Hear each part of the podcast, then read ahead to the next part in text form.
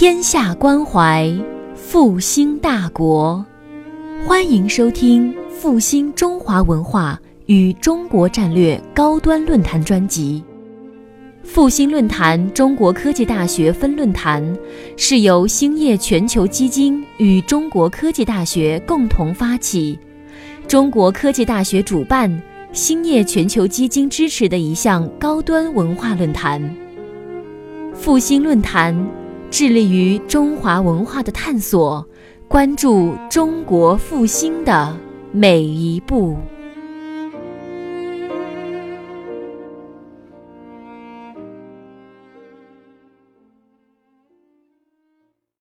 很高兴再次来到科大，而且有机会呢，在著名的复兴论坛呀，和各位谈一谈呢全球气候变化及其应对问题。大家知道。这个全球变化呢是很热很热的一门啊一个话题啊，为什么热呢？因为呢最近一百年以来啊，我们地球正经历了一场以变暖为主要特征的显著变化啊，我们也俗称气候变化或者全球变暖啊。这个变化的话带来很多影响，有正面的也有负面的，当然我们很关注负面的。那么，克服这些负面的影响将有利于我们的可持续发展。一般认为，全球变暖有七个方面的影响啊，比如海平面上升啊，水循环、水资源发生变化，食物安全受到威胁啊。这个食物安全的威胁，并不是说里面有什么添加剂、瘦肉精啊，那完全另外一回事儿啊。它是指我们的食物生产啊受到了威胁。生物多样性啊，自然灾害啊，这个水土流失以及冰冻圈变化等等啊，这一系列的负面影响，使我们不得不对气候变化问题刮目相看。那么，什么原因造成了气候变化呢？两点啊：一，自然原因；二，人类活动。从时间尺度来讲，我们认为啊，最近一百年以来，特别是最近五十年以来。全球气候变暖的主要原因归因于人类活动，而且我们说的一个啊，非常可能啊，用我们 IPCC 的观点来说，叫做 very likely，百分之九十五的概率啊。那么它呢，必然啊，对经济社会可持续发展构成了威胁，所以我们要认真对待啊。所以景涛总书记说了啊，气候变化不仅是个科学问题，也是经济问题、政治问题。但是归根结底还是一个发展问题啊。那么全球变暖了没有呢？看一看气测资料给出的结果。这是一个世界气象组织啊，组织有关科学家给出的，从二一九零一九零一年到二零零五年这一百年啊，这一百年的一百零五年全球气候变暖的一个情况。你可以看到啊，这个下面一个图标，红颜色是变暖，蓝颜色是变冷。那么在全球这个范围内啊。在全球这个范围内，你可以看到啊，颜色呢整个是偏红的，偏红的。所以我们说呢，实测资料就是一次实测资料结果表明，一八六零年以来，全球地表的平均温度升高是零点七五度，而零六年到二零零五年的是零点七四度啊，这是 IPCC 第四次评估报告得到的结果。这个图有很多很深刻的内容啊。第一，所谓啊，一八六零年以来。啊，一八六零年以来升高的零点七五度是这个平均值，包括全球陆地和全球海面，啊，我们称之为全球地表平均温度，包括海洋，包括陆地上升了零点七五度。有些人说这么小一点有什么大惊小怪的呢？那可不是说那么小一点。你可以看到啊，某些地区还在降温，这蓝颜色的，啊，蓝颜色的还在降温，包括非洲啊啊，包括这个南呃这个北美洲、南美洲，甚至非洲这些地区乃至。中国的某些地区，那么这就意味着什么呢？有些地方不排除某些地方区域性的是降温，而某些地方北半球中高纬地区的陆地，你可以看到颜色发红啊，升温升得很厉害。因此，从区域上讲，它的升温尽管全球平均零点七五度，但是呢，有些地方升温很高，不排除个别地方降温。因此，不能以某一个地点的温度降低而否认。全球变暖这样一个事实啊，那么这样一个事实呢，实际上呢是气测资料得到的啊。那么世界上几条最著名的曲线啊，包括这个 CRU 啊，包括这个美国 NASA 的啊等等吧啊，这样一共几条曲线，你可以看到啊，从一八六零年以来啊，整个啊这个图我得说一下啊，这是一个零啊，这个是升温啊，副坐标是降温，我们叫聚平啊，这是个平均气温啊，一会儿我要说什么叫聚平啊。看到一八六年以来，这个平均温度来看，这个温度始终是在曲折中上升的。特别是一九啊八零年代以来啊，全球升温呢表现的非常之明显啊。那么，所以我今天谈一谈啊气候变化它的应对问题。我的依据呢是 IPCC 第四次评估报告、第五次评估报告以及啊最近发布的啊可再生能源特别报告它的一些资料。啊，那么我本人就在 IPCC work 第一工作组啊来工作啊来工作啊，作为联合主席，所以呢，第三次评估报告呢，我是作为一个一般成员啊，第四和第五次我是第一工作组联合主席，主持了这一项工作。那么谈到 IPCC，我要前面铺垫一下，什么叫 IPCC 啊？IPCC 简称啊，政府间气候变化专门委员会的英文缩写啊，叫 Interpanel。啊，Interpanel 啊，Intergovernmental Panel on Climate Change，啊，就 IPCC 啊，它是一个科学家组织啊，它是在联合国的麾下，由世界气象组织和联合国环境署，就是 WMO 和 UNEP 联合，由各国政府推荐的科学家组成的一个科学家团体。它的任务是什么呢？它的任务呢是对全世界气候变化科学的最新认识，它的影响。适应和脆弱性，以及减缓气候变化对策进行科学评估，并发布你科学评估报告。那么这段话你们看到，它的任务呢，它不是一个原始性的研究，它是根据世界上目前最新的研究成果，不是进行 review，是进行 assessment 评估，发布的评估报告啊。所以呢，IPCC 的观点是集最新的全世界在该领域。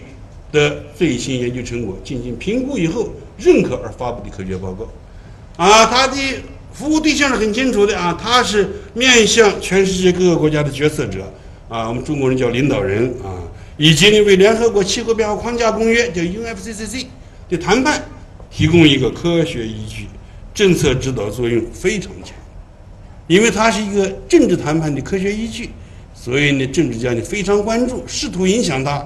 但是呢，IPCC 保持它科学的独立性啊。那么，它从1988年成立，在90年、95年、01年和07年已经完成了四次评估报告，其中第四次评估报告影响极为深远，所以呢，引起了各国政治家、决策者和科学家的重视。那么，目前第五次评估报告顺利进行啊，我是第五次评估报告第一工作组联合主席。我们已经在中国昆明召开了第一次全体作者会议，我们将在下个月在法国召开第二次作者会议。我们将在二零一三年，二零一三年发布第一工作组的报告，二零一四年我们的全部报告将发布完毕啊。那么说它是 UNFCCC 啊，什么叫 UNFCCC？你看下面这几个字啊，叫 United Nations Framework Convention on Climate Change 啊。那么你可以看到 UNFCCC 就联合国。气候变化框架公约，简称气候公约啊。那么，那么在这个气候公约第一章里面啊，一点二节，它谈到了啊这个气候变化的这个定义。你们看一看这个英文啊，你一口气很难说出一个很准确的中文。这个英文也很拐弯抹角，但是呢非常精确啊。我把它呢用中文翻译出来，你可以看一看。这不是我翻的啊，我还没这个本事啊。这是中国的法律专家翻的，呃。啊，可以说是很严谨啊。他说：“什么叫气候变化呢？”他说：“气候变化是指，除了在相应时期内观测到的气候自然变率之外，叠加的那个因为人类活动直接和间接改变大气的组成而造成的气候变化。”啊，这一句话合成的啊，就是说我们谈的气候变化 U.N.C.C.C. 和 IPCC 谈的气候变化是叠加在。自然变化基础上，那个人类影响那一部分，我们称之为什么呢？climate change，啊，中文把它不分青红皂白一律翻成了气候变化，啊，气候变化。实际上，英文的气候变化啊，它有很多种说法啊，climate change、climate variability、climate fluctuation、variations 都叫气候变化，还有 evaluation，对不对？但是呢，它都有很精确的含义。可惜啊，我们的古气候专家和现代气象学家不分青红皂白，一律翻成气候变化。因此，我把这个地方的气候变化定义给大家重申一下。我今天谈的气候变化就这个定义啊，重点谈的人类活动引发的叠加在自然变的基础上的那个气候变化啊。那么，这个气候变化啊，也非常清楚啊，它是有时间和空间尺度。那么，既然谈人类活动叠加，我们就谈是什么呢？一七五零年以来，人类活动啊是主要的原因。为什么说一七五零年呢？你们看过自然科学史就会知道啊，一七五零年是瓦特发明机蒸汽机啊，大规模的机械时代开始。然后呢，我们很多化石燃料，煤炭、石油。天然气啊，被作为燃料啊，驱动机器，促进了我们经济社会的快速发展，同时向大气中排放了大量的二氧化碳等温室气体啊，影响气候啊。那么最近五十年主要原因，我们给了个百分之九十以上的概率啊。而且呢，我们 IPCC 谈论的是人类影响下气候变化，刚才我已经讲过啊。那么这个时间尺度界定了啊，我们没有谈。过去一千年，过去一万年，过去一百万年，那个自然变率啊，我们是这个自然变率那个基础上之外的那一部分啊。第二是，空间尺度啊，那么 IPCC 的这个气候变化呢啊，重点谈的是全球和洋盆尺度。洋盆尺度相当于大陆尺度啊，就是南南美洲、北美洲啊、亚洲、欧洲、非洲、大洋洲和南极洲啊，以及那几个。印度洋、太平洋啊、大西洋啊，洋盆尺度尺度很大啊，很大啊。但是啊，各国的决策者说你那太大了嘛。我比利时，我需要比利时的气候变化啊。中国当然还可以，中国大呀，对不对？我们几这个九百六十万平方公里的陆地疆土，三百万平方公里的海上，对不对？还可以啊。那么一些中小国家特别要求强调的给出国家的，我们考虑了半天，第五次评估报告，我们重点要强调。区域尺度，区域尺度，我们给了几个区域呢？我给大家说一说啊。我们科学家考虑了半天啊，IPCC 的科学家不是神仙，也不是上帝，他不可能创造科学。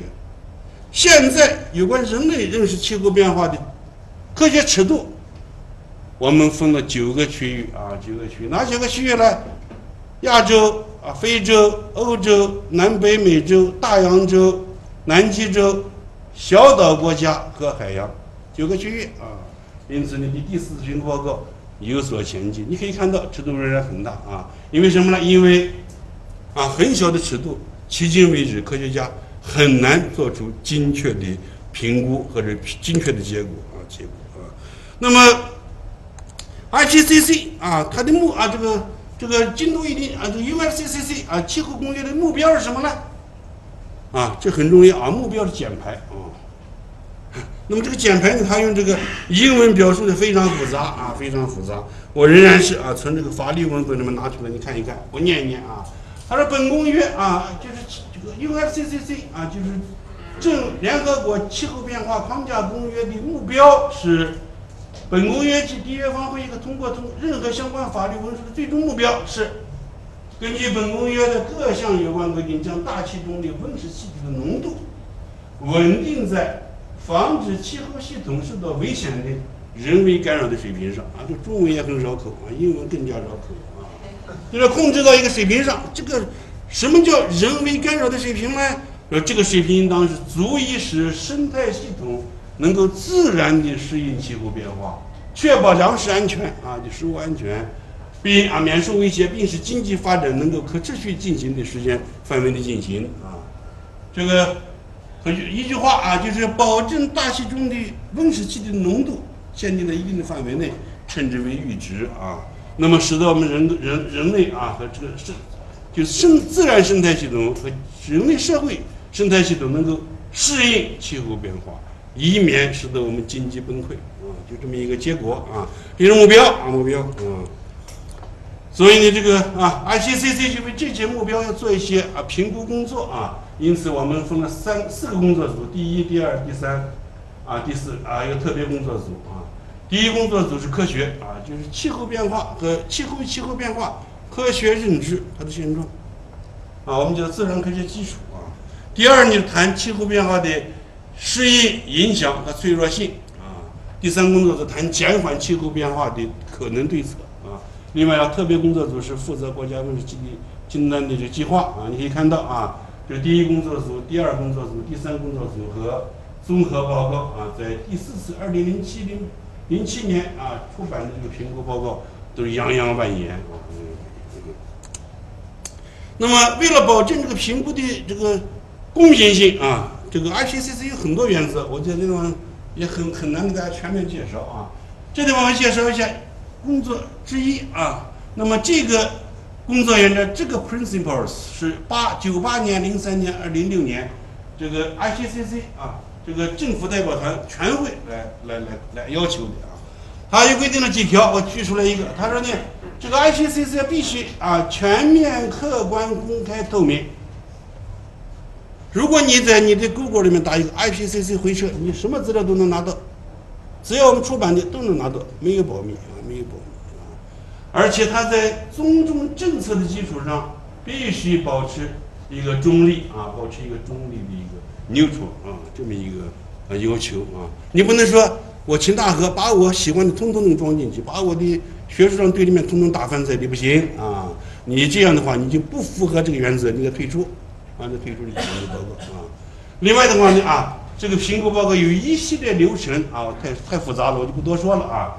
它必须要经过专家的评审和政府的评审。我们每一次写一次稿子，发给全世界小同行专家啊，大同行不给啊，小同行专家看有什么问题，你可以提意见。也发给各个政府，政府邀请他的专家再来评审。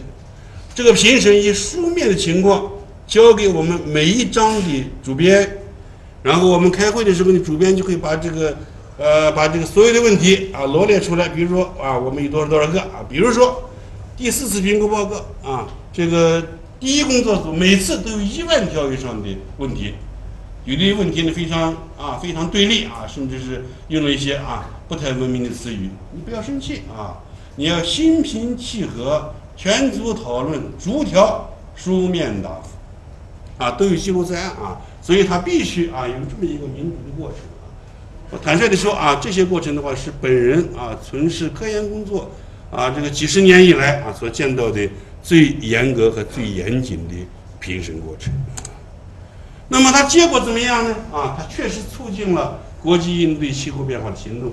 第一次评估报告九零年出来啊，它指出人类活动排放的温室气体啊，显著的增加了大气当中温室气体的浓度啊，推动了九二年啊这个气候变化框架公约的签署和啊京都啊这个公约生效啊。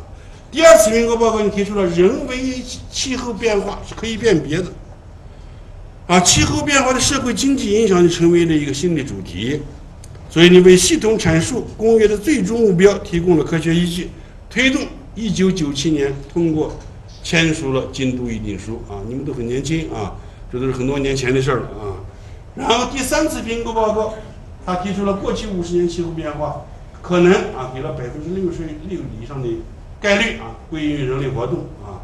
然后第四次评估报告明更进一步明确了过去五十年的气候变化很可能啊，可能加了一个很啊，英文加了个 very likely 啊，就达到了百分之九十以上归于人类活动啊。那么第三、第四次推动了巴黎路线图的诞生，这是二零零七年的十二月份啊，为国际应对气候变化提供了科学依据。那么第五次评估报告在二零一四年将要出台，它呢？为后京都议定书的全球新共识要奠定一个科学基础，所以啊，竞争的啊，这讨论的非常非常激烈啊。那么，我们看一看啊，我们谈谈气天气和气候气候变化。今天我谈的 IPCC 谈的气候变化问题，它和天气气候呢还是有差别的。什么叫天气？啊，天气是短时期发生的气象现象，比如刮风下雨打雷啊，龙卷风。啊，还有这个沙尘暴等等吧，台风啊，台风啊，那么它的发作的时间啊，从几秒钟啊，到啊几分钟、几天啊，这么这个这样一个时间长度啊，你们会注意到，每天下午七点半，中央电视台啊，新闻联播之后呢，播送的是天气预报啊，不是气候预报啊。那么什么叫气候呢？气候是长时间它的天气的平均状态啊，通常是用每时段的平均值以及呢距平均值的一个离差啊。这个平均值某一时段多少呢？世界气象组织有明文规定啊，以前是一九六一年到一九九零年，三十年，啊，后来呢一九七一年到两千年啊，现在呢是一九八一年到二零一零年，三十年作为一个平均气候值。如果你确实那个资料还不够三十年，起码也得二十年，二十年，啊，所以呢啊，我们拿某一个这个这个平均值啊和啊某这个这个它的离差值表示啊，我们称之为什么呢？聚平啊，聚平聚平值啊，主要是通过什么呢？这个地区的冷暖干湿等来表示啊。而气候变化是它的平均值和离差值出现了统计意义上的变化啊，那么表明气候太。不稳定啊，气候的异常呢，异常呢更加强烈啊。我们看一看啊，我们一个概念模型，很简单说一说。这么这就是一个正态分布图啊，这是一个常态下啊，你可以看到啊，这发生的概率啊，这以前的一个气候。那么这个地方比较热，这个地方比较冷，因而出现一定数量的冷事件和暖事件。如果要是啊，这个基本的态发生了变化，那么新的这气候成为这个样子的时候呢，你就会发现啊。有冷时间会减少，但是更多的热时间、极热的时间会出现啊，会出现。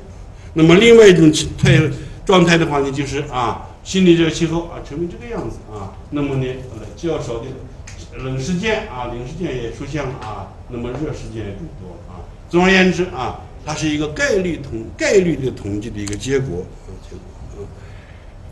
我们看一看气候啊，它是由。我们现在意义上谈的气候系统啊，谈的这个气候实际上是气候系统。那么我现在这个卡通介绍的是一个气候系统。我们假设啊，假设这个是大气的顶部啊，比如说对流层顶部啊，平流层的底部。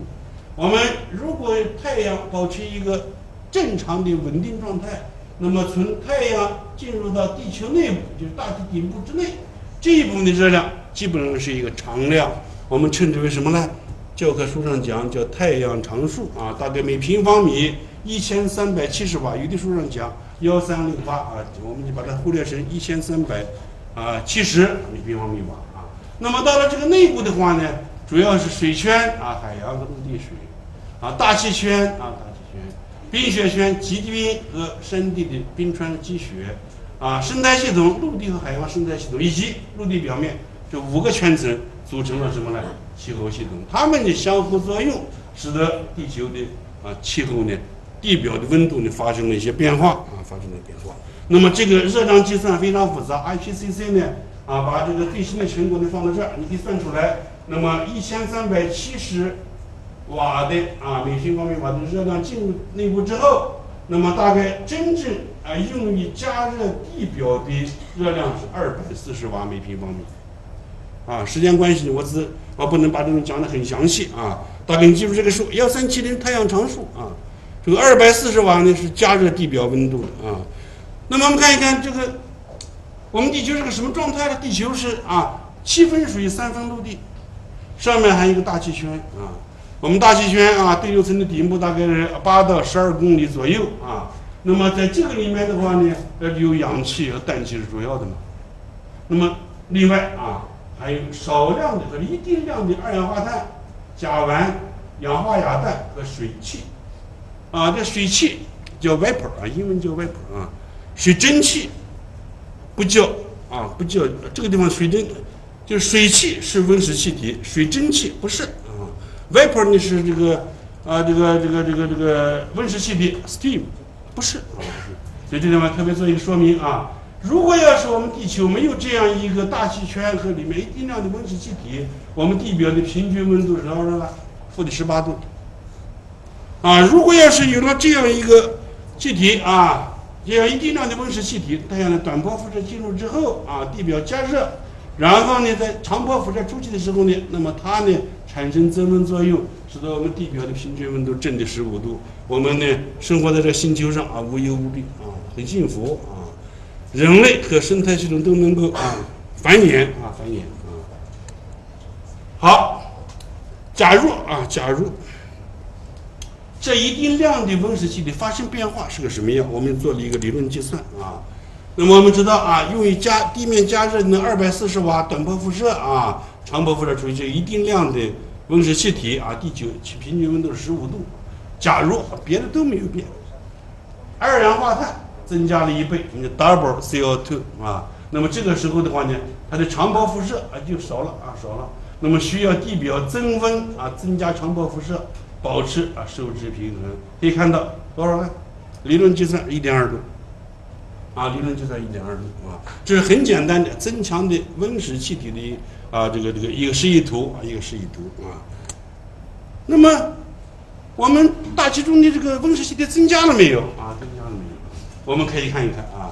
那么我们说气候变化与自然原因、人为原因啊，因为人类大量一七五零年以来大量使用化石燃料，大气中的温室气体增加，那么归到人类或人为原因里面啊。这个温室气体，因为时间关系，我就不多说别的了啊，不多说别的啊。这个里面，你比如自然变太阳活动啊，那是有十万年周期，有四万年周期，有两万年周期，那是另外的一个尺度问题。刚才我讲了，我重点谈的是人类活动。那么看一看这个温室气体，那么精度一定数和蒙特利尔一定数规定是五大类啊，五大类的温室气体：二氧化碳、甲烷、氧化亚氮、普鲁汀啊、CFC 等等啊等等，这都是人类活动制造的温室气体。因此是归因，归因为什么呢？啊，人为原因的温室气体。你可以看到，二氧化碳大概啊，这个占到啊总增温效应的百分之六十三。二氧化碳在大气中存活年龄大概是啊几百年到啊到几千年啊，我们讲我们说三百年到三千年，啊这么一个时间尺度啊。那么甲烷呢，它是增温效应啊百分之十八，啊，它生命期短一些，但强度也很大啊。氧化亚氮等等啊，等等，哎呀，这氟氯汀啊，CFC 啊，这都是我们人类排放是造成全球气候是全球变变暖的啊，变暖的啊。那么这里面，你比如举个例子，二氧化碳。二氧化碳看起来在这个人类排放的温室气体里面，主要啊是二氧化碳，百分之六十三。它大气当中呢存存活的年龄大概是几百年到呃几千年，这就。隐喻了一个问题啊，就是现在还在继续起作用的二氧化碳这样的温室气体，既我们中国人现在排放的，也有两百年以前，啊，一七五零年的时候啊，西方发达国家排放，啊，这隐喻这么一个事实，这就说明什么呢？啊，我们对全球变暖啊，发达国家和发展中国家有共同的责任，啊，你也排放了，我也排放了。但是有区别啊！你排放的早，排放的多啊！我排放的晚，我们了不起。文化大革命结束嘛，对吧？一九七八年嘛，特别是一九九九一年小平南巡之后嘛，所以是有区别的啊，叫做共同而有区别的责任。啊，你不要看这么一点问题啊，就给政治谈判提供了一个啊很很好的一个理由。哎，也有人说了，这个甲烷啊，甲烷也占了百分之十八呀。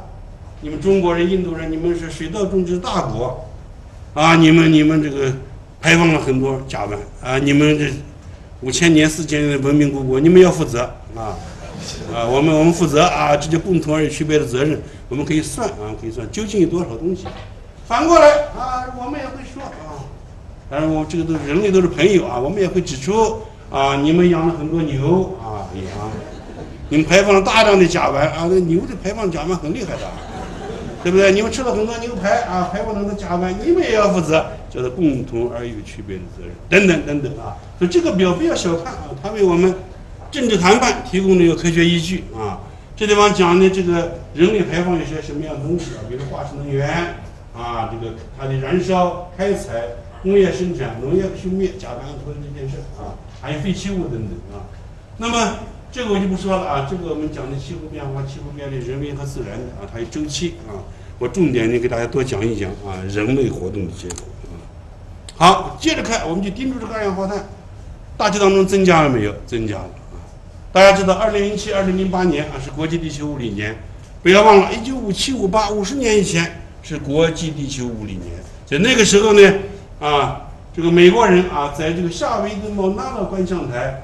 安了一个观测大气当中二氧化碳的一个一个一个仪器啊，这个很精彩啊，得到这么一条曲线。同时啊，他还美国人还在南极点也安了一个仪器，他们观测的结果是一样的啊，都是一样的结果。啊，这个人叫做 Kling 啊，这个人可惜啊去世了啊。这个正当这个科技界给他要庆祝五十年，这个就是这个这个这个，他是观测这个这个二氧化碳五十年的这个时候呢，他去世了。现在他的儿子还在做这个事啊。这说起来，这科学家啊，这科学上的事情啊，很多时候呢是这个呃这个这个这个无心栽柳柳成行啊。这佩林这个人啊，那小护士啊，佩林这个人呢是一个。美国的一个科学家啊，五十年代初的时候呢，他做大气、大气、大气科学的时候呢，采集采集大气里面的很多成分，他就做了当中二氧化碳的这个东西。哎，他做了三年 PhD，发现这个每年的这个二氧化碳在增加，还一年一点几、一点的增加。他呢并没有一次做这种论文啊，后来呢，他这个做博士后的时候，他把这项工作就继续在做，当时是困难重重啊，美国。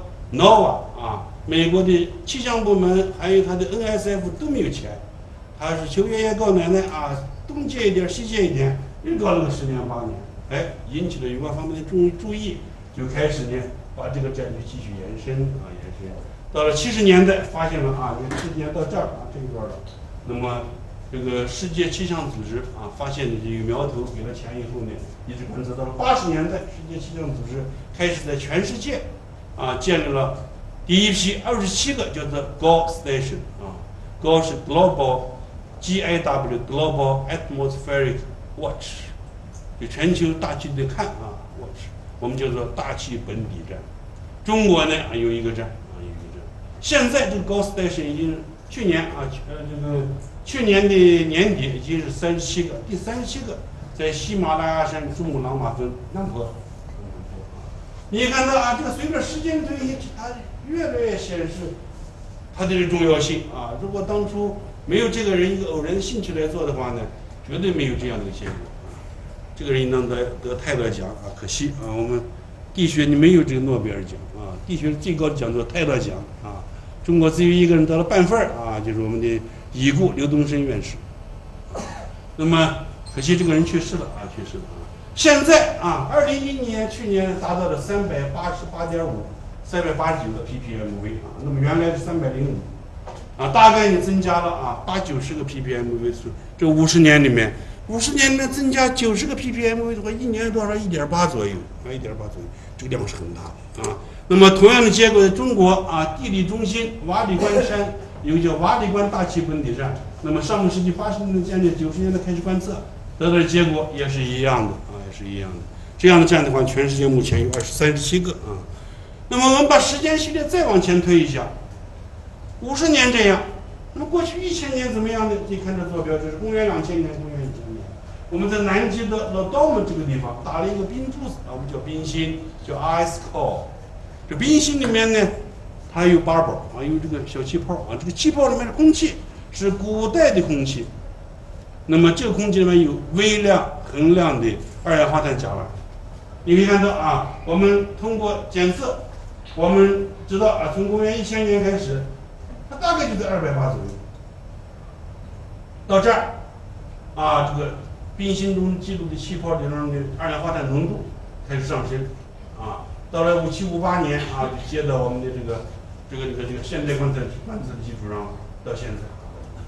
那么一零年达到了啊三百八十九个 ppmv 啊这么一个数值啊，就是过去一千年当中啊，拐点在一七五零年，你看看拐点，人类工业化排放啊，这个古代的有冰心来记录，现代的的话有毛纳罗等三十七个大气本地站在观测啊，还要往前看四十万年怎么样啊？老道们在这个地方啊。东方站在这个地方啊，叫做南极东方站，一呃这个俄文叫 Vostok 啊，Vostok 我们打了一个冰心啊，这个冰心可以恢复到过去四十二万年的记录。这四十二万年里面，你可以看到啊，这个是温度追平啊，这个是二氧化碳浓度。你可以看啊，你把四十二除四，那么一二三四，你可以发现大气二氧化碳浓度的变化和温度的变化同步。四个周期，我们称为四个气候旋回，二氧化碳浓度增加，它的温度就上升；二氧化碳浓度减少，温度就下降。哎，这四十万年里面几乎这样的，这是完全的自然变率啊！它反映的是米兰科维奇曲线里面啊，地球绕太阳转动这个轨道每十万年一个些许的变化造成的那个结果啊。那么有些人拿这个曲线啊，这还得解释说，哎，它这东西它下去了，看到了没有？到上个世纪八十年代九年，一旦一旦一旦降温啊，但是呢，因为二氧化碳浓度直线上升。那么它的气温的话也上升，全球平均在过去一百年里面上升了大概零点七四、零点七五度。还有一些人在问：哎，这一个点上，你看这个细心你能看一下，说 ppm 啊，从一百八到两百八，一百的 ppm，你为什么平均温度这个的温度是多少？大概是七八度这样的一个变化。那么你的那个怎么说是零点七几呢？Yes 啊，都对啊，这是一个点。那是一个全球的平均值，啊，尺度不一样啊，是不一样的啊。当然，更进一步的讲啊，有更深刻的东西啊。时间关系，我不啊，不是同行啊，同行。那么，在这个 IPCC 第四次评估报告，我们截止的资料是二零零六年的啊。那么之后的话呢，我们有一些新的发现。第五次评估报告工作进展的很顺利啊。我们将对一些新东西来评估。你比如说这 ISAT，ISAT 啊。就是美国在本世纪初啊，二零零零年前后发射的一个冰雷塔啊，冰雷塔，它观测什么呢？观测啊，那这个这个这个全球啊，全球的这个海冰的变化，你可以看到这样的一个结果，这个结果。而且呢，它的气候变化的趋势啊，趋势，取几个，取两个 segments，可以看到啊，这一段你可以看这哪一年了？七八年啊到八五年啊，是大概。不到十年，你发现啊，这个变化似乎是平稳的。你也看到呢，从这个八一年到八九年这一赛季的也很平稳。但是我们谈到啊，气候变化的话呢，是以三十年作为平均值。最坏的情况，你比如说二十年、二十五年平均值，那么整个趋势啊，并没有违反啊。一段时间内这个温度的变化，它并没有违反气候逐渐变暖的统计学意义啊。那么除了这个之外啊，全球海洋酸化问题，你可以看到啊，大气中的二氧化碳红颜色，蓝颜色是海水的二氧化碳啊啊，你看一看海水中的 pH 值啊，你可以看到啊，二氧化碳浓度大气中增加了一部分的溶解到海里，海洋里面，海洋的酸度也增加了啊，海洋的海水的二氧化碳浓度增加了，酸度啊，大概呢变了多少呢？啊，那么在这样的一个很短的时间内啊，九十年代到啊到一二十年时间，pH 啊，大概呢。变了零点零四啊，这样的数。那么，那么第四次评估报告之后，还在很多方面的东西啊。你比如说，这个冰雷达观测到啊，格陵兰冰盖和南极冰盖边缘的厚度都在减少。你可以看到，红颜色是冰盖的厚度在减少，蓝颜色是增加。可以看到啊，边缘地区啊，减少的很多啊，边缘的减少。你们啊，做南极的人都知道啊，这些啊，格陵兰变化呢，要比南极的更加厉害啊更加厉害。那么这个冰量啊，冰量，第四次评估报告和第五次评估报告可能对第四次评估报告有一些修改啊。格陵兰冰盖啊，我们看这是哪一年的资料呢？这是啊，零七到零九年啊，这个发表是一零年的资料，比较新的资料。你可以看到格陵兰冰盖的物质每年大概要减少两千八百六十吨啊，六六十亿吨啊，这个一个一个 GT 就是十亿吨啊，就是两千八百六十亿吨。啊，在零七到零九年这段时间加快了啊。格陵兰冰盖呢，在零六到零九年这段时间内，每年要减少两千四百六十亿吨的冰量啊，冰量。这我们冰川学上叫做 mass balance，翻成物质平衡啊。那么我们称之为物质不平衡，什么意思呢？就是格陵兰冰盖、南极冰盖每年固态降水叫收入项，整个冰体丢失部分叫支出项。它们的差值是负值，所以物质是流失的啊，显示什么呢？气候变暖的一个证据啊。而第五次、第四次评估报告的时候，这个数值不存在啊。第四次评估报告对南极冰盖这个这个这个冰盖的不平衡啊，就冰盖物质流失，没有做出明确的说法啊。那么现在有了新的说法啊，还有很多东西啊，说气候系统你不可逆和气候突变啊，我们看一看啊，这是一个气候突变的一个模型啊，你可以看一看，我们发现啊，这个在啊一千三百年、一万三千年之前这个情况，一年的时候啊，气候就发生了突变。当然，这个代用指标啊，温度的代用指标远远不如我们啊仪器观测这么精确，但是你也可以看到啊，统计意义上出现这样的一个气候突变的情况啊，而且呢，我们也说呢，这个二氧化碳造成的全球变暖。还有一个惯性，啊，它有惯性，怎么解解呢？怎么解释？你看一看，两千年啊，二氧化碳浓度这样子啊，如果要到了这儿排放啊，如果我们把浓度降成零排放，我们不排放二氧化碳啊，从比如说啊，二二二零零年，呃呃二一零呃二零二零年开始，比如说，但是呢，因为二氧化碳在空气当中存活几十年。啊，几百年的几千年，所以海平面因为热膨胀 t h e r m o e x p a n s i o n 它的上升还要持续一段时间，不同的模式不一样。但总的说来，还要持续到什么呢？公元三千年之后。啊，这是气候惯性啊，就是，即便我们现在不排放二氧化碳，停止，我们停止呼吸啊，我们停止用用用燃烧石油，温度要上升这么多啊，上升多。那么这个结果的话呢？看一看，也是最新的啊，二零啊零九年吧，零八年啊，也是我们第四次云报告之后的新成果啊，新成果。那么，云和气溶胶始终啊是我们评估啊辐射强迫的一个南向啊南向啊。你看到啊，我们的这个 GWP 全球啊这个增暖其实是用辐射强迫来表示的啊。你看到啊甲烷啊二氧化呀呀这个这个。二氧化碳啊，氧化亚氮啊，它在评估当中不一样啊。第四评估当中对这个 nitrogen oxide 对氮没有评，没有的。那么现在的话呢，我们增加了地方，增加这么多东西，但是它有一定不确定性啊。第五次评估报告将在啊这个过去碳循环的基础上，对氮循环给予更大的关注啊，这是新东西啊。那么这个对古气候啊，古气候。这个今天我们听了我们极地冰川史的很多关于古气候的记录啊，非常精彩啊。但这个东西已经把它给予了定量化啊，定量化。它把就简单一句话啊，就是把升温啊每升温和多少二氧化碳 ppm 啊给给了一个定量的数据。你看，大部分集中在五到十啊，个别的在十五啊在五以下，大部分集中在五到十之间，就有可能使得我们给出全球平均啊。这个二氧化碳变化和温度之间的定量或者半定量的关系，大大改变我们以前一个单点啊不知所云的这样一个结果。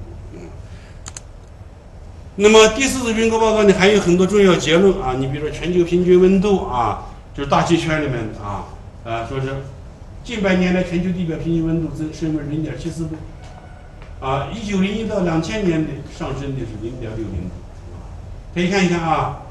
那么，一九零一到二零零零年和一九零零到二零零五年同是一百年，啊，一个是往前推移了五年，我们叫五年滑度。那么它呢就增加了零点一四度，这是个了不起的变化，说明什么呢？天气越来越热啊，越来越热。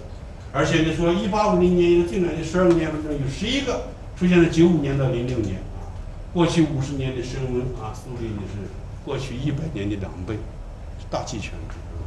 这个水圈里面重点是用海平面啊，海平面变化的话呢是三个因素，第一，大洋的洋盆因为地震啊，像日本地震啊，就是大盆子发生了变化的海面，啊，在一定的时间内我们是不考虑这个因素的啊，所以我们重点考虑两个，一个就是海水温度升高使得热膨胀产生的，还有一个就是在南北极。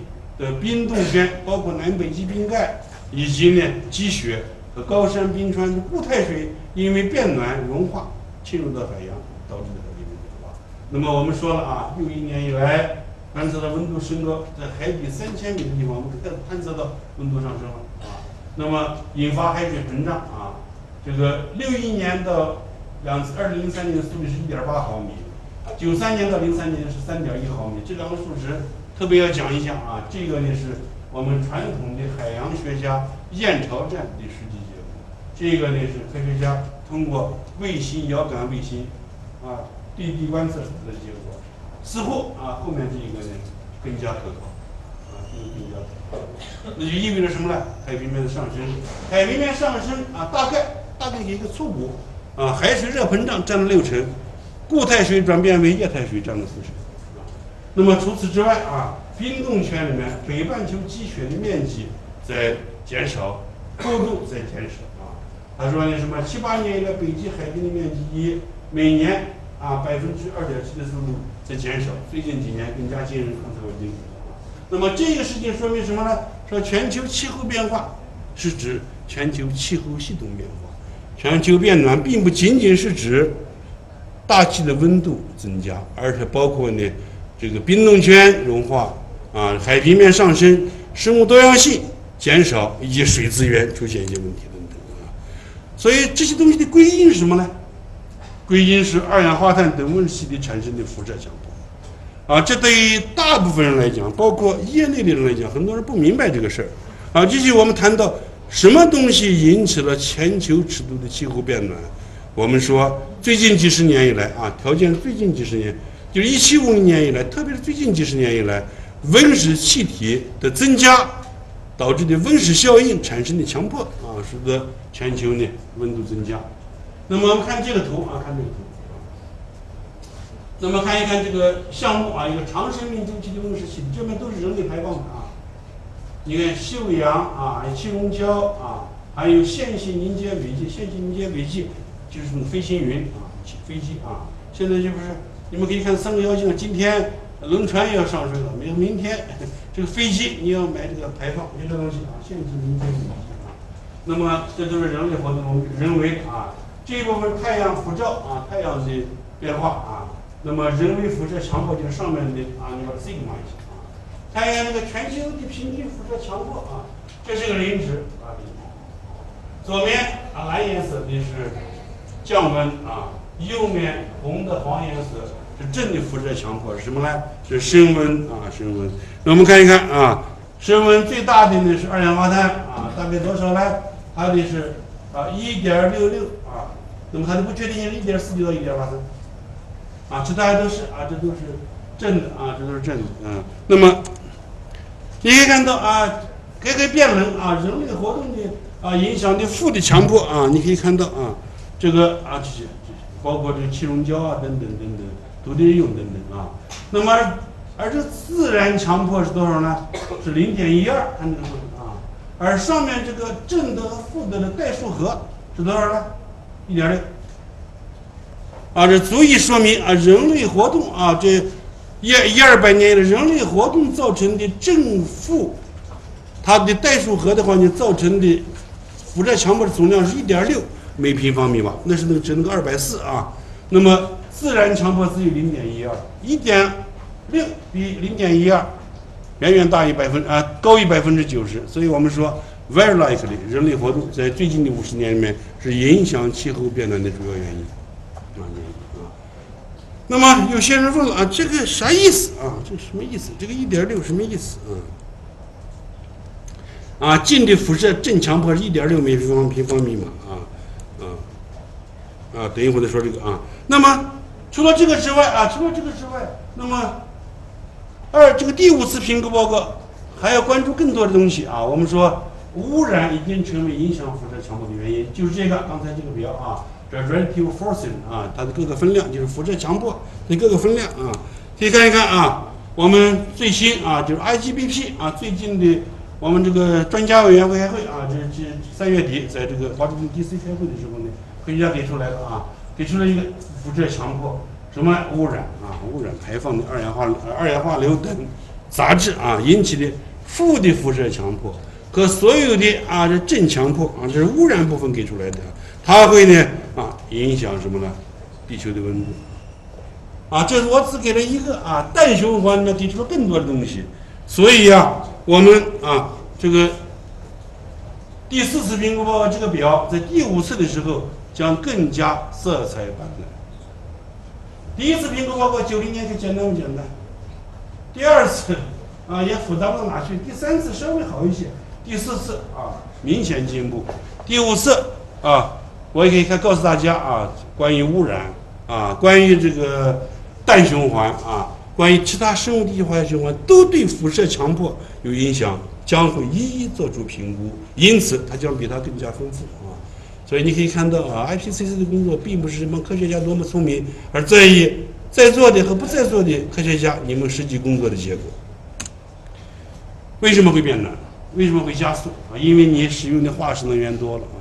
这是我从这个发改委拿到的一个一个内部的一个资料，你可以看到啊，煤啊，天然气红的，石油都在增加，它排放二氧化碳温室气体，既污染了气，不既污染了环境，也造成了全球气候变暖啊。那么再看一看啊，有没有记录呢？啊，这是这个 NASA 排到的这个啊全球的一些变化，你可以看到啊，这个。这个比较晚了啊，到二十世纪初期了，二十一世纪初了啊。你可以看到夜间，我们地球大陆，这是美国啊，developed country 啊，发达国家。欧洲啊，西欧啊，日本。你看看这个这个这个这个这哪里啊？非洲啊，非洲，是我们阶级弟兄啊，最不发达国家啊。南美洲，还有中国的西部。啊你也可以看到啊，中国东部还有印度，已经开始啊，已经开始还有墨西哥啊，怎么样的啊？这些这个金砖五国嘛，金砖六国啊，要开始亮起来了啊！这都表示你能源消耗的一个半定量的一个指标啊！我要说了啊，刚才那个一点六瓦，那个近的辐射强迫一点六瓦是人类排放造成的，是个什么含义呢？啊？我们作为灯泡一点六瓦，把它点燃，一平方米放一个。我们这个房子摆满不行的，我们合肥市摆满也不行啊，全中国摆满还嫌小了。全世界一平方米摆一个灯泡，长命灯一点六瓦，增温啊，全球平均增温零点七四度或者零点七五度，啊，所以呢啊，这是辐射强迫造成的结果啊。有些人说：“你八卦怎么来的？”你刚才说了半天啊，我很自豪的告诉大家，是我们冰川学家给你们拿到的啊。冰川学家呢，在这个前苏联的这个 Vostok Station 啊，就是东方站打钻的时候呢，这个 k l a u s 啊，这个这些人啊，这些人这叫呃这个这个这个呃瓦洛迪啊，完了俄罗斯人啊，他们在这个苏前苏联的和平站啊，这个。啊，东方站啊，东方站打钻的时候呢，是五十年以前开的钻。打钻最开始啊，呃，就科学上的事情非常有意思。最开始的时候呢，是物理地地质学家要把这个冰芯取出来，要看看钻孔里面的变形、流变，还要照相，还要测应力应变等等这套东西，完全是纯物理学工作。那么这个冰芯拿出来以后就没用，没用他们就。敲碎啊！大家知道外国人喝水都要放饮料的啊，喝饮料都要放冰，就把它放进去。啊，大家喝杯水啪的一打放进去，可不知道这家伙是无价之宝啊！放进去以后，这个冰这个冰在酒里面液体里面噼里啪啦响的很厉害。哎，别的人没意思啊，克罗尔斯啊，这个人这个人很有名啊，他已经八十多岁了，最近身体也不太好。他这里面是不是气体啊？因为这个气体肯定不是现在的大气啊，是古大气。所以你要是能够知道这个冰芯多久，它的气泡多久，就知道那个时候大气中的成分是多少。所以呢啊，就搞了一个模型啊，就是这个雪，南极的雪啊，就是冰川上的雪演变成冰是不经过相变的，啊，非相变啊，是通过重力作用，雪年复一年积累，密度增加，最后这黑颜色的这个气体逐渐逐渐被裹到气泡里面，成为这个样子。如果是三千米、四千米，强大的压力和剪切力就会把这气泡压到冰体的晶界当中啊，晶界、晶体、晶体界限上，你看不到了，是成了透明冰了。哎，那么他们拿这个冰就是透明冰，这都是上层这这个附近。所以呢啊，我们把这个气泡的年龄搞到，我们就知道那个时候的这个这个这个这个这个温室气体多少了吗？这就是好办法啊，但是。在那个时候啊，探测仪其实达不到这个检测线。你想想，这个这个这个冰这个棒也就是十二厘米，你那个里面气体打开百分之九十九以上都是氧气和氮气，里面的甲烷、氧化亚氮很少，这也不一样啊，这也不一样。所以呢，必须啊，必须你通过高检测线的一些仪器来检测。那么，这个工作一直到一九八七年，才在法国的一家实验室里面开始得到啊，获得这样的一个结果。所以这项工作的话呢，啊非常有意思的啊。所以这个又是一个啊，这个无心栽柳柳成行啊。结果你给我们给出来了大气当中的历史上啊，这个气体温室气体变化的情况，四十万年啊，两千年等等。刚才我已经演示过了啊。那么看一看啊，这就是瓦斯托克工作情况啊，这是前苏联的这个情况啊，这是很艰苦的。这个地方海拔三千七百七十米啊，这地方的年平均气温啊零下五十五度，这地方的最高气温零下二十五度。过了盛夏，你做的地方一天温度降一，每天温度降一度啊，这个就感到很自豪啊。本人是徒步到达这个地方的科学家，在这个在这个小镇上。我们住了三天，我们住三天，我们这个帐篷里面住啊，外面是零下四十九点五度。结果这个那时候苏联还没有解体啊，这个俺苏联朋友们说，你们住到我们的学校里面，我们住到你们的帐篷里面，咱们体验一下。我们这个欣然许诺啊，我们就钻到他们这个房子里面，房子里面温度是零上二十度，帐篷里面零下四十九度，还有将近七十度啊。我们住在这个房间里面，这个。身体不能挨被子，一挨被子很烫，对不对？呃，他们钻到里面冻的一晚上，就是呃变成冰老鼠，我们互相体验了一下啊，就在这地方住了三天啊。那么这个地方呢是一个啊，这是个钻机啊，啊，这个钻机很厉害，这个钻机是这个瓦斯托克的冰芯就是他打的啊。这个我们不得不对这个前苏联的这个科学家和技术人员的奉献敬意。那么他这个钻机是列宁格勒化学学院的一批专家来来做的啊，两代人，老子做完儿子啊。据说现在这个儿子在这个吉林大学原来的长长春医院啊，被做成千人计划引进啊，要发展中国的钻机。那么这个钻机你看设备啊很陈旧啊，但是非常 power，非常 power 啊，能打下去。不但我是不不懂这个，打下去以后还能拐弯。哎，厉害了呢啊！你看到啊，这个地方呢，这个因为海拔很，海拔它海拔三千七百八，呃，三千八百八十米啊，如果没记错的话，相当于我国青藏高原五千六百米的含含氧量，相当于海拔五千六百米。所以啊，条件非常艰苦，这个不能做饭啊。所以每年到了夏季。苏联政府就派船啊到这个海边的一个镇叫和平站，然后呢就通过一千多公里、一千五百公里左右啊长途跋涉，用拖拉机把面包做好的面包运到这水年。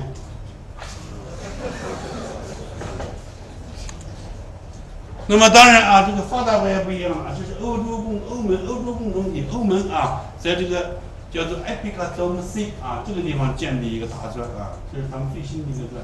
叫 Epicadome C 啊，E D C 啊，这个地方你可以看一看啊，他们所有的建筑、生活、工作场所都在地下，都在学院啊。这个地方呢，现在已经打出来的冰芯可以恢复到八十万年前，而瓦斯托克的话呢，这是恢复到什么呢？四十二万年啊，四十二万年，它可能会更长一些啊。但是有个问题啊。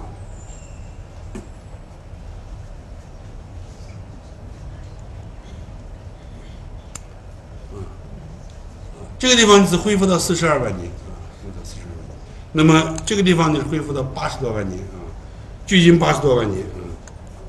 那么叫埃皮卡多姆 C，我们就啊，埃皮卡冰心啊，我们叫做什么呢？啊，埃皮卡是欧洲 Europe European Polar Ice Core Association 啊，然后是 DOMC 啊，所以叫 EDC 这个钻很有名啊，很有名啊。你可以看一看啊，它呢这个。打了钻以后，在这个冰芯切片，啊，切片在显微镜点你可以看到，这是气泡，啊，就这里面的气体要提出来，里面百分之九十九以上是空气、氧和氮，然后一点点啊是那个氧石，呃，这个这个这个德尔塔氧石、巴尔塔塔滴啊这个东西，所以很难观测。你可以看到这个里面夹杂了很多什么呢？气溶胶啊，气溶胶啊，这都是宝贝呀，啊，这都是宝贝啊。那么它就是啊，这个八十万年啊左右的这个结果，看到前四十前四十万年和瓦斯托克的一样啊，后四十万年不一样，反映不行不同的太阳轨道运行的规律啊。我要说一下这个一七五零年以来啊，一七五零年的变化啊。我们说什么叫一百八十个 ppm 为？什么叫二百八？什么叫三百八十八点五个 ppm 为？二氧化碳浓度是指啊，每一千一百万个空气的分子里面啊，在一七五零年的时候，大约有三千九百个水分子、水汽的分子，大约有二百八十个二氧化碳的分子，还有不到一个甲烷的分子，啊，比个量的概念啊，那么。到了这个一九二零一零年啊，那么这个时间啊，大概温度地球的温度啊增加了三十三度，从负的十八度到正的十五度，啊啊，那么可以看一看啊，到二零一零年的时候，水分子增加了两百个，二氧化碳呢从一百二百八到三百九三百八十八点五吧，啊，算成三百九一百一十个，甲甲烷分子增增加了一个。它增温多少？这可以算出来啊，啊，这可以算出来啊。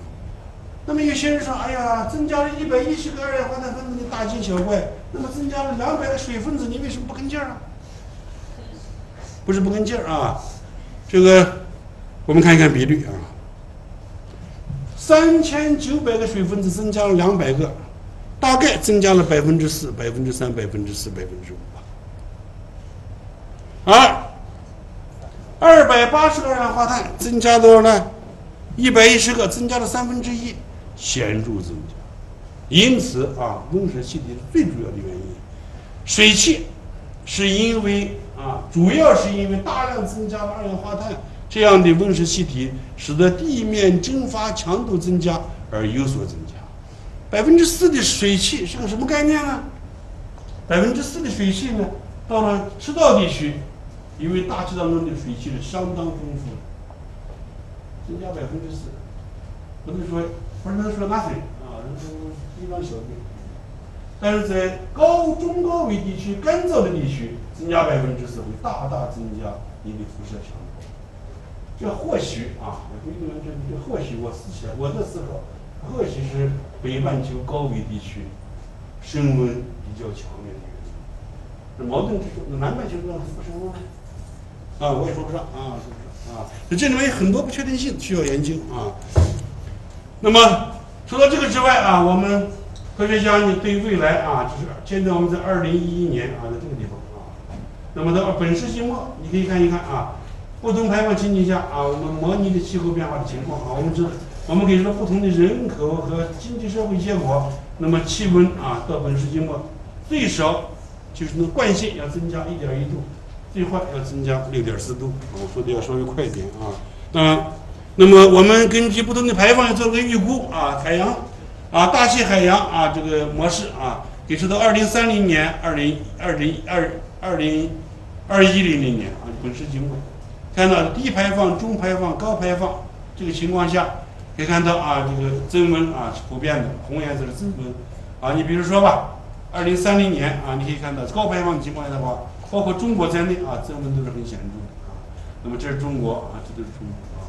你看到啊，北半球中高纬地区的模式里面显示的仍然是增温显著的高于平均值啊。嗯。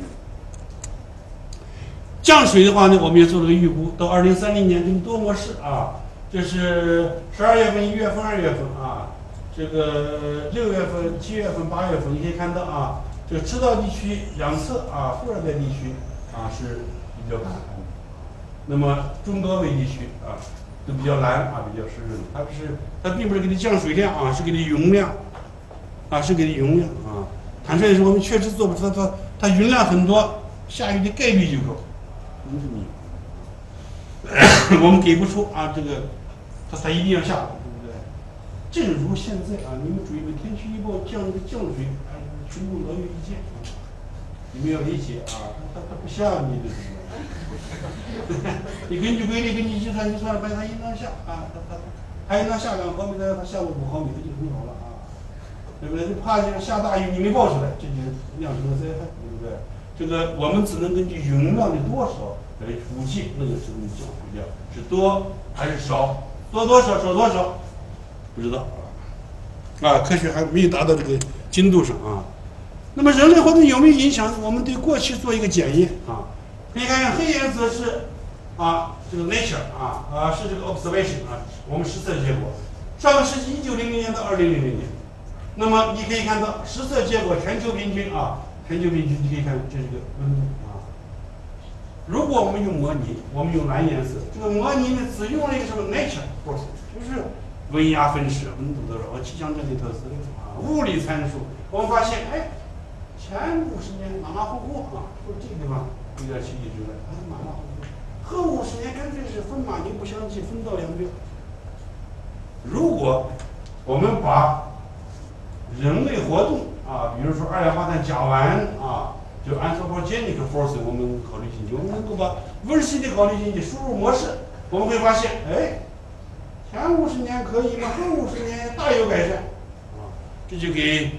模式专家增加了信心，他们决心要预估啊，这个预估是必须的啊。有些人说你们的预估的不错，对不对？对呀，它有不确定性啊，你不能保证百分之百对啊。比如说，在我担任中国气象局局长期间，温家宝副总当时就问我：“你再说说，二零一五年华北平原是多雨还是少雨？” 哎呀，我说那他是副总理啊，我说温总理，我真答不上，我得回去问问专家，专家们都答不上。啊，那么这个东西使我们增加了信心啊，但是我们也很难给出那个河北缺水啊，我们给出一个很大的全球尺度或者是啊样本尺度啊，给出这个东西啊。那么这一套这一套理论是不是无懈可击啊？不是啊，不是。这 IPCC 啊，第四次评估报的科学家很很有自知之明啊，我们。在现有的技术基础上，详尽阐述了气候变化确实的发现和关键的不确定性。我们哪些是我们认为是确实我们观测到了、发现了？哪些有不确定性啊？你比如说啊，我们啊，我们这个这个这个人为和自然驱动因子变化的观测啊，每一章每一节都有都有评论。我给出一一个，你看一看啊，这是哪一节呢？啊，人为自然、人为和自然气候驱动因子的变化，确凿的发现。和关键的不确定性。举一个吧，说当前大气二氧化碳、甲烷浓度以及它们的相关正辐射，远远超过了通过冰芯测量资料确定的过去六十五万年的，啊，因为我们八十万年都没超出，对不对？冰芯都没出来的，啊，除非你否定冰芯的结果啊。我们说还没有充分认识气溶胶对云特性改变的全过程，对其相关间接辐射效应强度还没有很好的结论，这我们都讲了啊。我们所有这些东西，啊，所有这些东西啊，在一个叫做这个技术报告里面，用十页的时间，第八十一到九十一啊，十页的篇幅，小字排列，啊，全部给了罗列。所以我们 IPCC 报告出来有很多人问的问题，我可以告诉大家，都没有超出我们这些问题啊，十页纸。那么，如果要是你想看这个资料，你可以打 IPCC Technical Summary。打 frequently asked questions，啊，这些东西通通都会都会拿到，有中文版也有英文版。但是我告诉你们，中文版翻的不好，啊，我这个中文版是我把它重新翻了一遍，它里面的字儿我连我都看不懂啊，我看完英文以后把它翻过来的啊。那么这个影响当然很多了啊，就我说很多是负面影响啊，海平面上升、水资源短缺、食物安全、生物多样性、灾害、运动圈啊、人体健康。啊，沙漠化啊，它会影响政治、经济、外交，甚至是国家安全，等等等等。所以你可以看到，这个影响是全方位的，啊，影响有正面的，有负面的。坦率的说，负面的远远大于正面的，啊，远远大于正面。最新的研究成果，我们以前认为这个全球变暖啊，某些地方粮食产量会增加，但是你实际上，你如果你的品种不能及时的适应，还会减。你们也会注意到啊，今年的粮食价格这样高啊，固然与干旱有关系啊，我个人感到潜意识的感到，它多多少少还和目前全球气候的变暖啊有啊间接的关系啊。那么，所以啊，气候变化取决于温室气体排放量的情景啊。这个情景这是经济经济学一套东西啊。我觉得你们要想感兴趣的人自己看书啊。这是 I 二 B 一 A 一 B，它是不同的人口和经济发展模式啊。人口啊繁殖的啊不出生率很高啊。这个我们使用的这个绿色能源很少，等等等等，就会出现啊这样一个情况啊，升高多少度不知道啊。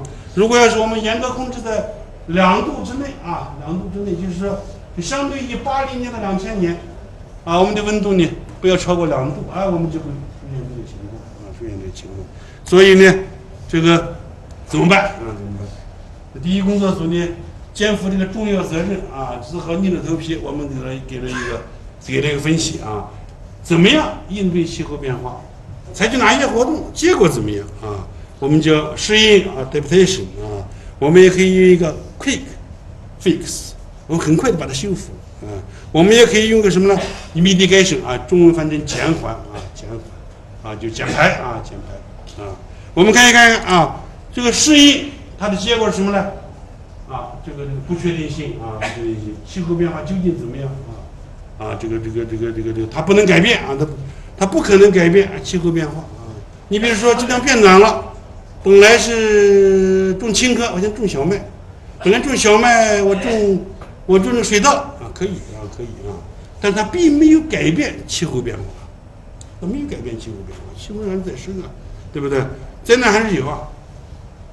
我们要是很快就把它修复了呢，效果怎么样？不知道啊，真是。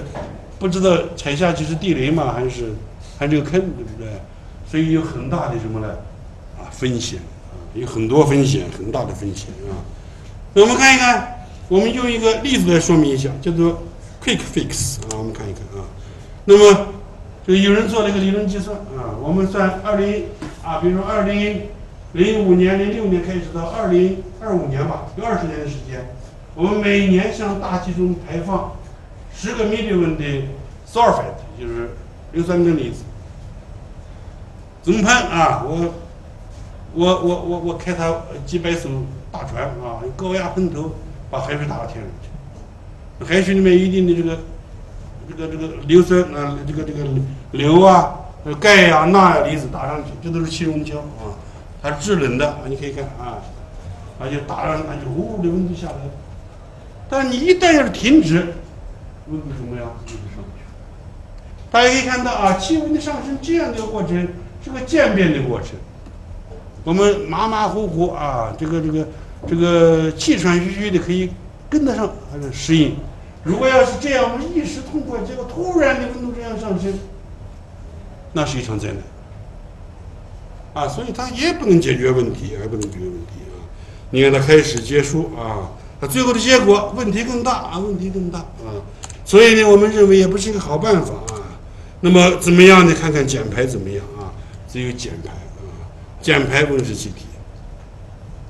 那么科学家啊提了一个二度的目标啊，减就是这个到这个二零二零年那个气温就不要升高两度啊。一开始的话，发展中国家吵得很厉害啊，最不发达国家要求是一点五度啊。最后呢，去年啊，在这个在这个墨西哥啊，墨西哥坎昆会议上。发达国家、发展中国家和就最不发达国家达成了两度的目标啊，而我们实际结果呢，我们是这样给的啊，我们说，如果要是你看看这减的办法不一样啊，绿颜色每年我们减排负的减百分之三点七的这个这个二氧化碳二氧化碳啊，这都是模式计算，你可以看到，那么二零零二零一一年这样啊，它最后慢慢慢慢下来啊，大概要到二一零零年才能够恢复到。啊，这个二零零五年的水平啊，好，如果要减轻百分之减百分之五点三蓝颜色，要到这二零啊将近二零五零年，如果每年减百分之九啊红颜色，二零四零年就能恢复啊，那么这样的话呢，你的啊，你这个原理你可以用来计算啊，你是一点五毫，两度毫，三度好还是四点五度，请各国决策人。你们来决定，我们科学家只能给你提供一个结果。所以啊，climate target 就是这个这个气候减排的阈值啊，不要超过两度啊，不要超过两度，不要超过两度是个什么意思呢？啊，看一看这个啊，这个是最新的一个这个这个可再生能源气体的一个报告啊，你可以看到啊，这个是现在啊，现在，你看到啊，这个是二氧化碳浓度啊，四百四十五到四百九 ppm，啊，四百九到五百三十五是这个黄颜色啊，这黑颜色是多少呢？是七百一到八百五十五啊，这个黑颜色，灰颜色的话是排放啊。八百五十五到一千四，排放不一样，不一样。你如果两度看，那只能这样啊，只能这样。所以它浓度多少呢？浓度四百五。现在多少了呢？三百八十八点五，去年，今年就三百九了啊。只有六十个 ppm 位了，所以怎么分配这个空额，成为政治谈判的结果。我们科学家给的就这种结果啊，给的就是这种结果啊。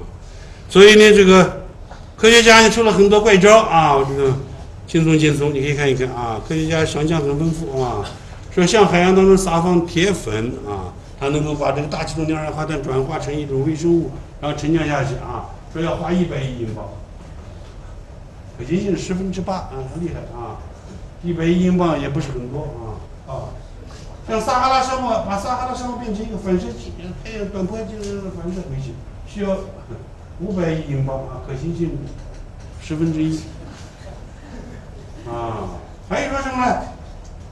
这个用很大的毯子把格陵兰冰盖盖住，是多少？两千五百亿英镑，可行性十分之四。还说将地球慢慢地推离太阳，精彩不精彩啊？将地球啊慢慢的推离太阳远一点，猴子不可想象啊，可行性零啊，十分之零啊，所以这很有意思啊。科学家们想了好多怪招啊，怪招，这叫什么呢？叫适应啊啊呃 adaptation 啊适应啊。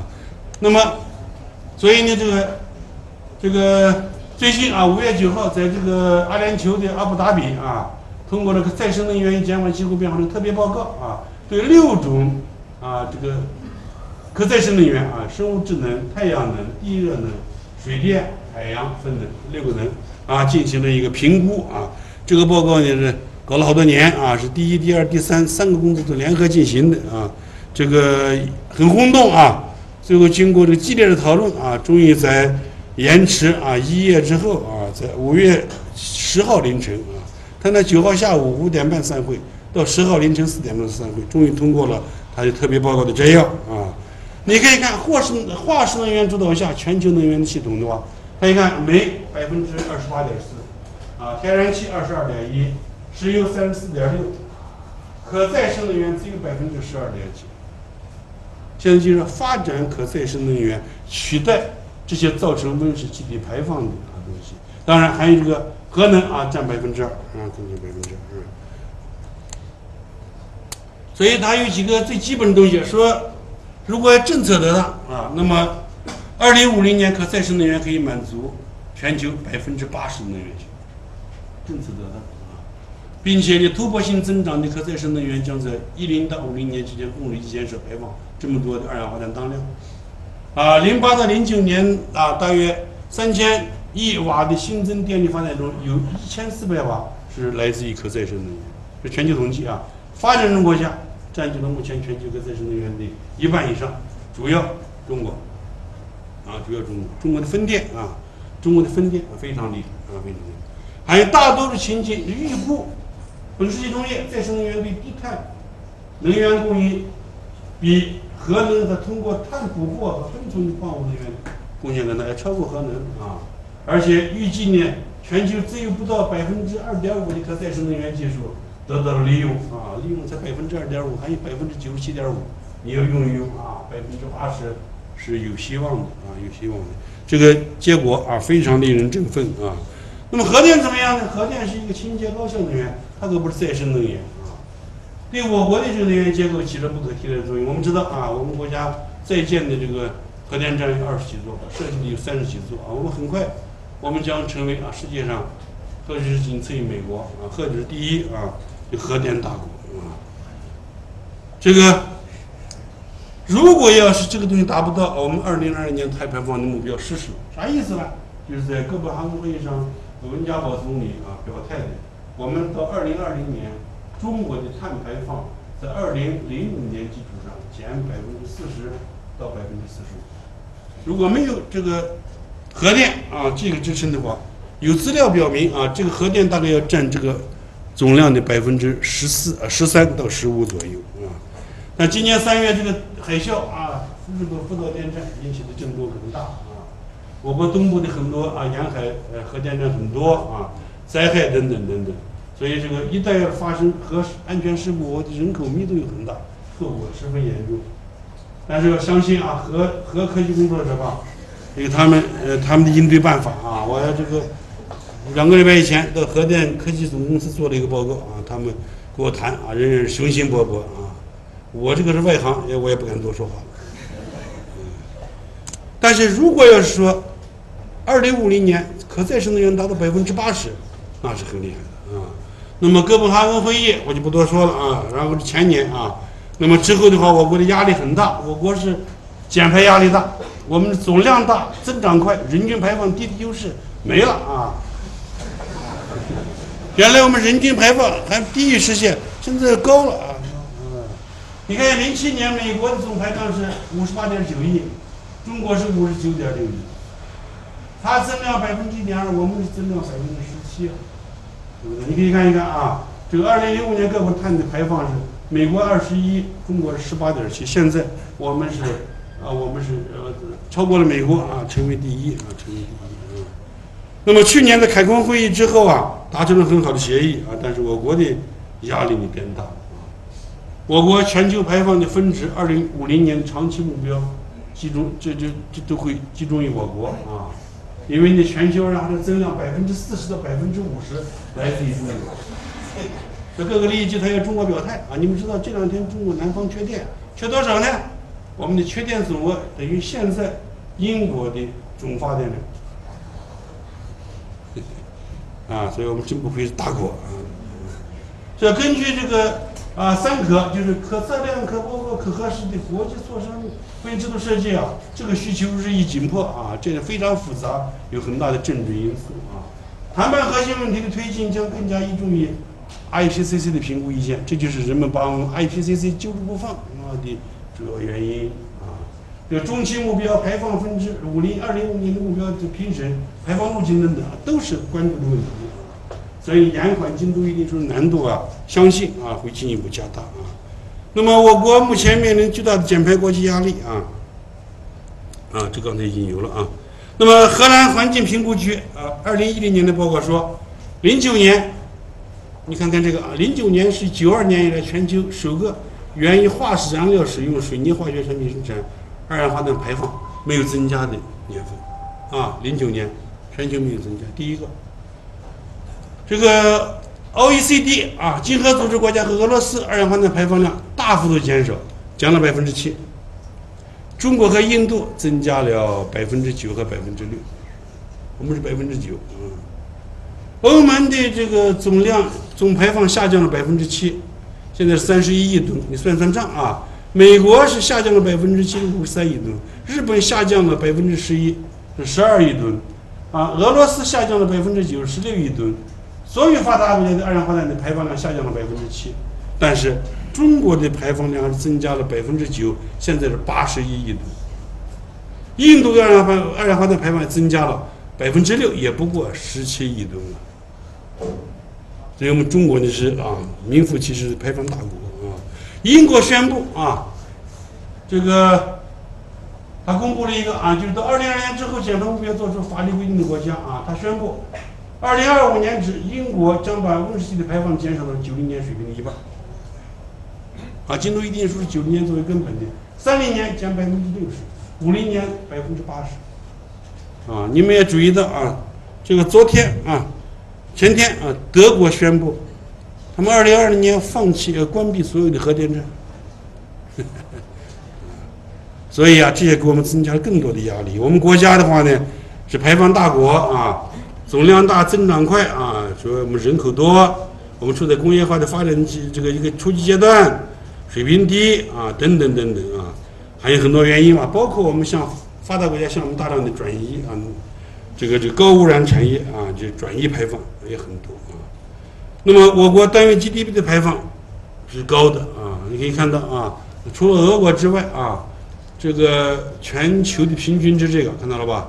中国、俄罗斯、中国和印度啊，这是最多的啊，下来才是美国和加拿大啊，美国和加拿大单位 GDP 啊，这个我国的人均 GDP 为世界平均水平的三分之一，但是单位能耗却是世界平均水平的三倍，是不是三三得九嘛？二是二三得六。而且我国能源总消费总量大，增量多啊，这就不说了啊。你比如说，二零一零年我国的 GDP 超过了日本，我们很高兴，我们为之欢欣巧耀啊。但是日本能源的消费量却不到六点六亿吨，是我国的五分之一啊。如果我们即便一样，我们是人家的五倍啊，啊五倍啊。这里面都可以看到啊。这个能源消费总量世界第一，GDP 只占全球的百分之十，这是我国的情况啊。我国能源消费的这个消费的增速增加啊，等等吧啊等等。我国啊，比如说我国排放的温室气体占总量的百分之二十五啊，所以等等啊等等。说，二零零年以来，我国能源消费总量占世界能源的百分之四十五以上，其中煤百分之七十五，石油占全世界增量的百分之六十。二氧化碳排放量也是总量的增量的百分之六十，所以你这个你这个中东打仗对不对？你那个叫利比亚什么什么什么，对我们都有影响。我们石口石油它不生产了咋办？对不对？啊，所以所以啊，我们如果不对能源消费的总量有所限制，不但国内的能源供应不断趋紧，而且很可能加快国际石油和能源价格的非正常的上升啊。好在啊，我们国家“十二五”明确规定要节能减排。啊，这个，我现目前我国高能耗产品已经达到了很高的一个数字，但多数占世界总产量的三分之一到二分之一，现有的产量已经足够支撑大规模的建设啊。而且我们钢铁等高耗能进入饱和啊，估计呢十二五会下降，这些都会使我们能耗明显低于前一个啊五年规划。这个，所以呢，我们在十二五提出的这个转变经济方式啊。强调质量，制约过快发展 GDP 非常必要啊！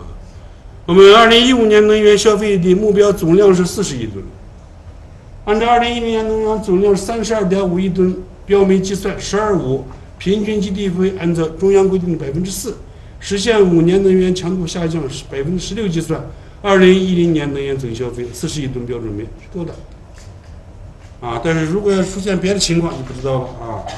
而且呢，百分之十六的节能降耗目标，实际执行是有一定的空间啊。所以我们控制到这个的话，那百分之四十五到百百分之四十到百分之四十五的减排，国际承诺是应当能够达到啊。所以呢，这个提出合理的能源控制总目标啊，也不会增加我国国际气候谈啊，增加这个谈判的压力啊。但是呢，这个地方政府推高 GDP 的趋势啊，很强烈。你比如说，今年两会期间，二零一一年已经公布的省级增长的目标，二十五个省市超过百分之八。啊啊，二十五只有啊，二十五个省市只有北京、上海是百分之八，二十个省是百分之十以上，十三个省百分之十二以上，还有个别省是百分之十四，大概碰回去以后贴百分之十三，百分之十三就是五年一个五年，翻一翻啊，翻一翻啊，这个。你所以依靠主要是依靠大规模上项目，包括能源和高耗能的大项目来提高 GDP 啊。所以在节能降耗这一方面，在理论界和地方和产业界有截然不同的认识啊。所以呢，这个气候变化讲了这么多啊，很重要，关系到国计民生，关系到未来的发展。这个按说应当提一些建议啊，比如这个落实科学发展观啊。等等等，转变经济干嘛就不说了啊！我一个建议啊，就是读大家多多读书啊！啊，我给这个有关人家送了一本书啊，这是这个清华大学罗明写的一本书啊，这个很啊，半个小半天就能看完，你可以看一看，讲的比我讲的好，也很浅显易懂啊啊！另外呢，我们翻译了一本书叫做《二十一世纪的气候》啊，这是我啊翻译翻译了以后呢，我来教的啊，这是目前我认为呢科学性最强的。一个科普读物，高级科普读物啊。这个我经常一些地方糊涂以后还看一看，因为他是找了一些世界的名家，这方面的专家来写的啊。不能说浅显易懂吧？我想大学自然科学学了自然科学的人看它，应当是没什么大的问题啊。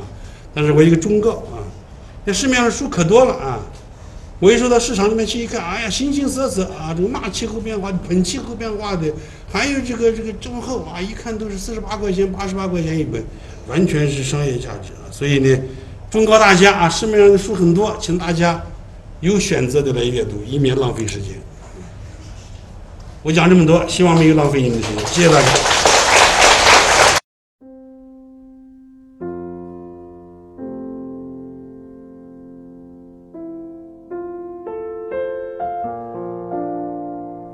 感谢聆听本期复兴论坛。复兴论坛中国科技大学分论坛是由兴业全球基金与中国科技大学共同发起的一项高端文化论坛。欢迎您关注复兴论坛的微信、新浪微博及豆瓣小站，我们将向您推送更全面的资讯及更优质的论坛。